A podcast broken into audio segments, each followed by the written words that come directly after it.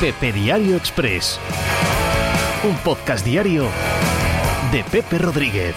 Es un fin de semana este que puede consagrar en la élite del deporte español, puede traer al público general que sigue eh, las andanzas de los deportistas españoles, un nuevo nombre que muy probablemente esté alejado de su, de su ideario colectivo, ¿verdad? El de Joan Mir. Joan Mir, el piloto de Suzuki de MotoGP, puede, yo diría casi que hasta debe, convertirse en campeón del mundo este mismo fin de semana.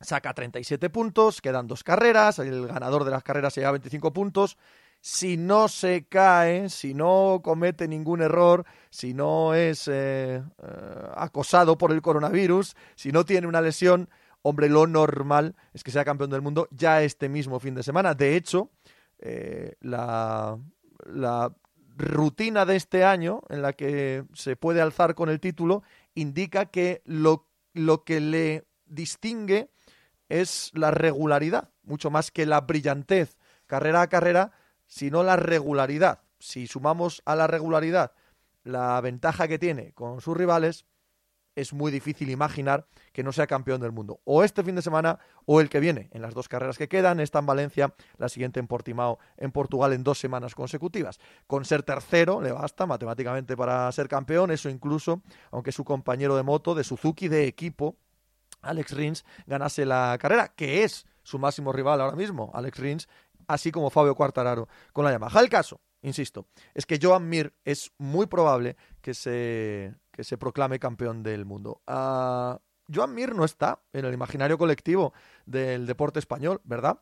Es muy joven, son 23 años, viene de Moto 3, de Moto 2, pero ni Moto 3 ni Moto 2 son lo que en su día fueron 80 centímetros cúbicos, 125, 250, cuando dentro de, eh, digámoslo así, la generación Estadio 2, si me permitís, aquellos que no teníamos más cojones que tragarnos lo que nos echaba la 2 de televisión española en deporte, eh, no sabíamos todos este tipo de, de, categorías inferiores y se convirtió a, a tipos como Sito Pons, como Jorge Martínez Aspar y compañía, en absolutos héroes, en, ídolos de todo el país. Los conocía todo el mundo, ya por no hablar, claro, de, de Ángel Nieto, eh, que es una de las grandísimas referencias históricas del deporte español.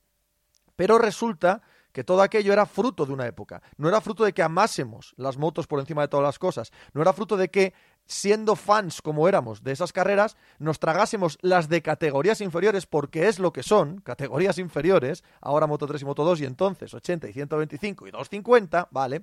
Nos las tragásemos porque era lo que nos echaban. En cuanto la divina Internet llegó a nuestra vida y pudimos expandir nuestra mente, insisto, Dios la bendiga, empezamos a ver lo que nos dio la gana, no lo que nos obligaban a ver, no la única alternativa. Y amigo, en cuanto aparecieron las alternativas, desapareció eh, la dictadura de ver lo que nos mandaba Estadio 2. Y Moto 3 y Moto 2 cayeron en, no sé si en, la, en el anonimato, pero prácticamente. Hay que estar muy metido dentro de las motos y dentro del deporte para conocer a los chicos de Moto 3 y de Moto 2, que además, por su propia evolución, tanto en España como supongo en el resto de países, acabó convirtiéndose en eso, en eh, categorías de promoción y poco más. Por lo tanto, si eres muy fan de las motos, por supuesto, lo ves, lo sigues, pues como yo sigo el fútbol americano universitario, como los que siguen el fútbol siguen las, eh, las, eh, los campeonatos sub-21, amén, correcto. Pero si no eres de esos,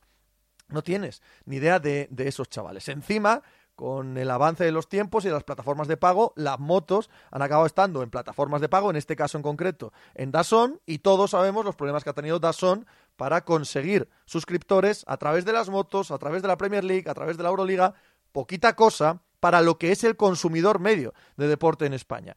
Súmalo todo y resulta que no tenemos cómo eh, grupo eh, social, ¿vale? Como país interesado en el deporte. No estoy hablando de ti como individuo o de mí, sino en general, en España, la misma noción que teníamos de los campeones de motos que tenemos hoy. También hay que sumar el hecho de que desde que Dorna cogió eh, los mandos, se ha ido convirtiendo poco a poco en un campeonato mundial, sin duda, de motos japonesas, sin duda también, italianas, pero sobre todo con un 70-80% de pilotos italianos y españoles copando las primeras plazas, que le otorga un aroma, una aromilla a campeonato regional, a campeonato pequeñito, ese aroma se lo otorga, sea justo o no sea justo, que no voy a ese tema. Contra todo eso ha de luchar cualquier piloto de motos que sea mínimamente talentoso en este país.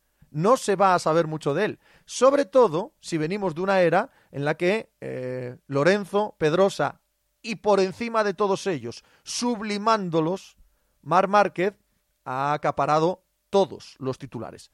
De nuevo, con toda lógica. No penséis que lo digo como algo negativo o como algo que no debería ser. Bueno, debe serlo. Estamos hablando de uno de los mejores pilotos de siempre de motos y si no el mejor estará cerca, ¿vale?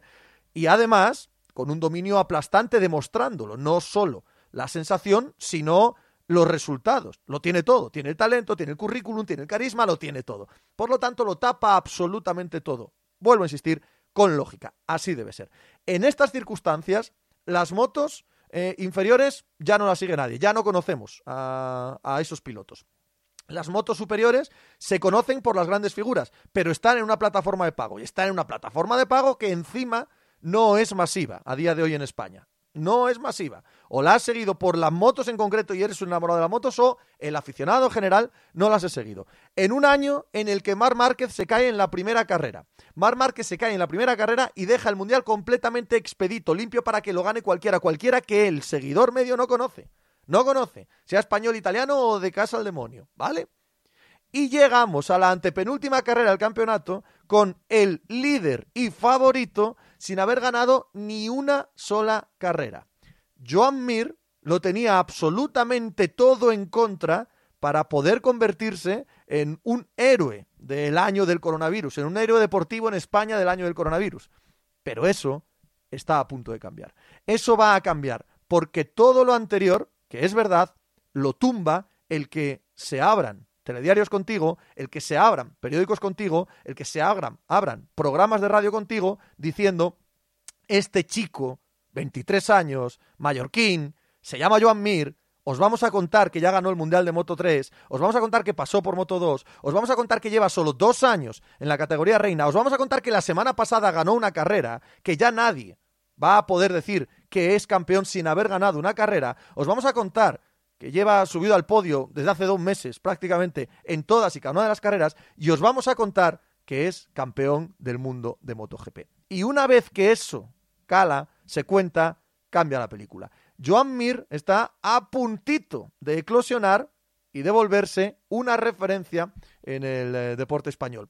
Y bien que me alegro. Y bien que me alegro. El, el chico lo merece. Ojo, insisto, aún puede pasar cosas. Mismamente, decía ayer yo creo que fue ayer, ¿no? Que se lo leí en el periódico de Cataluña, que una de las cosas que más tenso le ponía todos estos días era hacer las pruebas del coronavirus, que poco menos que se habían cerrado en casa eh, y en el trabajo, en los entrenamientos y tal, como en un búnker, para no tener ningún contacto con nadie ni con nada, para no pillar el coronavirus. Que maldita la gracia sería que después del año que ha tenido, después de todo lo que ha eh, luchado y de verse a las puertas de, insisto, esto que va a cambiar su vida, verse a las puertas del mayor logro que puede aspirar en toda su carrera deportiva, que no se lo tumbase una curva mal tomada, una rotura eh, de motor, un eh, compañero que le gane, no, sino pillar el coronavirus, que eso le tenía completa y totalmente agobiado. Así que es obvio que aún no es campeón y que puede que no sea campeón por mil motivos, mil motivos azarosos, como incluso sería ese. Gente que pilla el coronavirus.